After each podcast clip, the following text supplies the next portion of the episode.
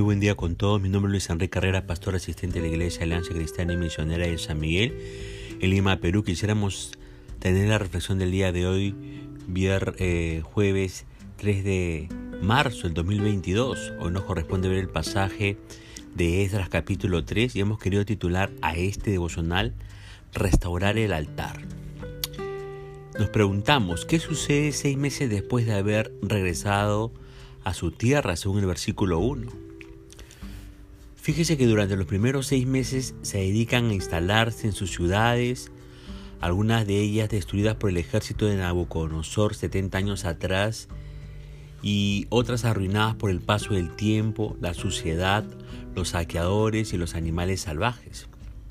No eran ciudades paradisacas ni casas cinco estrellas. Seguramente se encontraron con algunas casas y lugares en buenas condiciones gracias a a los judíos que lograron escapar y no fueron llevados en cautiverio, pero eran las menos. Imagino que la gran mayoría de las ciudades se encontraban en estado decadente. Qué paradoja emocional. Por un lado, la inmensa alegría de la libertad y del regreso, y por otro lado, la inmensa tristeza de las ruinas, el abandono y la desolación, y el doloroso recuerdo de que todo aquello fue debido a sus propios errores y pecados.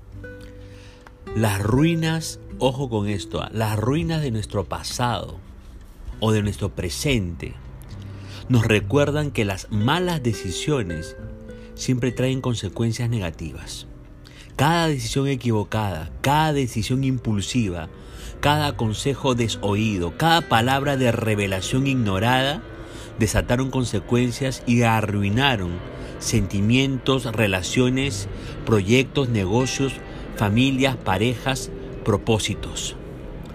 Pero las ruinas de nuestro pasado o de nuestro presente también nos recuerdan que podemos volver a empezar, podemos volver a corregir, podemos volver a reedificar, podemos volver a construir nuevos sentimientos, nuevas y sanas relaciones, un nuevo propósito, si oímos y obedecemos a Dios.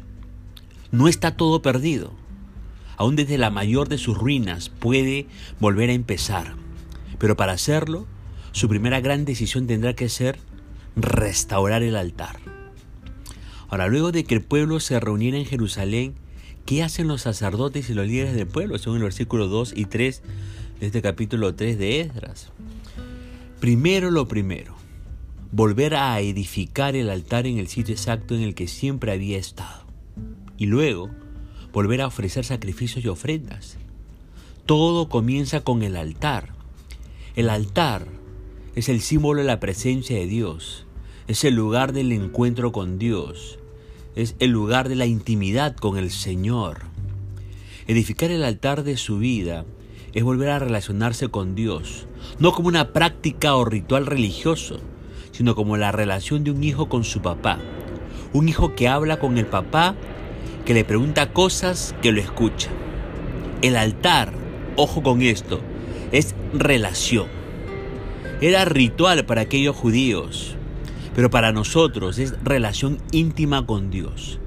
El altar es gratitud, es adoración, es confesión de pecados, es renuncia, es búsqueda, es entrega, es comunicación directa con el cielo para recibir revelación y sabiduría. Y hablando de altar, ¿cómo está su altar? ¿Cómo está el suyo? Responda a estas simples preguntas y lo sabrá. ¿Con qué frecuencia se relaciona íntimamente con Dios mediante la oración y la palabra? ¿Cuánto tiempo le dedica a hablar con Dios y a leer y pensar la palabra para que Dios le hable a usted? ¿Con qué frecuencia le agradece y lo adora? La frecuencia de su relación con Dios determina el estado, entre comillas, de su altar. Altar completamente arruinado y destruido, cero relación con Dios. Ni siquiera para darle gracias por los alimentos se acuerda de Él. Altar semi destruido, escasa relación con Dios. Solo se acuerda de Él en casos de desesperación y emergencias. Por ejemplo, en el caso de un joven cuando tiene un examen difícil cuando la mujer que le gusta ya no le registra, cuando su mejor amiga le cambia por otra mejor amiga. Altar entero, pero muy lleno de polvo. Relación con Dios a media máquina, entre comillas. Congrega, ofrenda, da gracias por los alimentos y hasta sirve a Dios, pero tiene muy poca relación íntima con Él, muy poca oración y muy poca palabra. En cuarto lugar, altar completamente funcional. Excelente relación con Dios. Lo ama y se lo demuestra cada día en tiempos de búsqueda, de oración, de gratitud y de adoración. Además de congregar, dar gracias por los alimentos y servirle. Con el altar restaurado, ¿qué prácticas restablecen los judíos en los versículos 4 y 5? Claro, si hay altar, hay culto a Dios. Sin embargo, les queda aún un gran tema pendiente. ¿Cuál es, según el versículo 6? Falta construir el templo del Señor. ¿Y qué recursos gestionan para ponerlo en marcha nuevamente, según el versículo 7?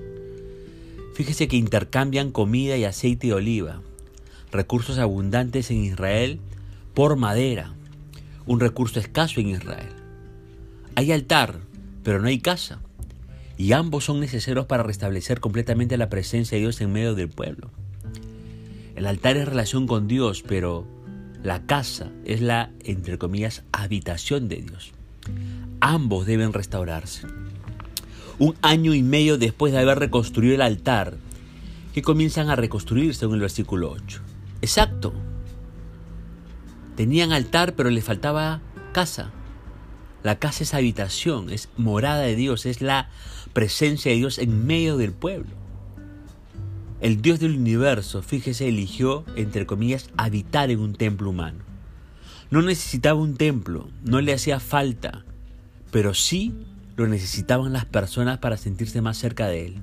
Y hoy, ¿cuál es el templo en el que Dios habita? Hoy, la casa donde Dios habita es la iglesia. Y la iglesia no es el salón de reuniones ni el edificio.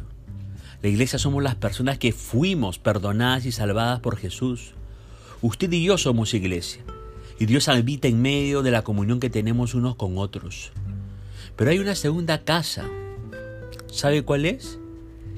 Esa segunda casa es su vida, su cuerpo, su espíritu. También es casa donde habita el Espíritu Santo de Dios.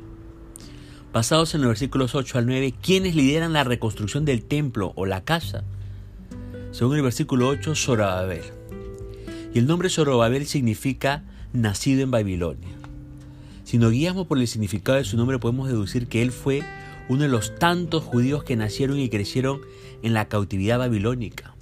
Aún así, nunca renunció a su fe ni a su identidad como parte del pueblo de Dios. También este, eh, reconstruye el templo Jesús y sus hijos, según el versículo 8. Y su nombre significa Él salvará. Era el sumo sacerdote en aquel tiempo. También reconstruye el, templo, ¿no? Un tal Cadmiel y sus hijos, según el versículo 9. Ellos pertenecían a la tribu de Judá. Otro más que se suma a reconstruir el templo, Enadad y sus hijos. Ellos pertenecían a la tribu de Leví.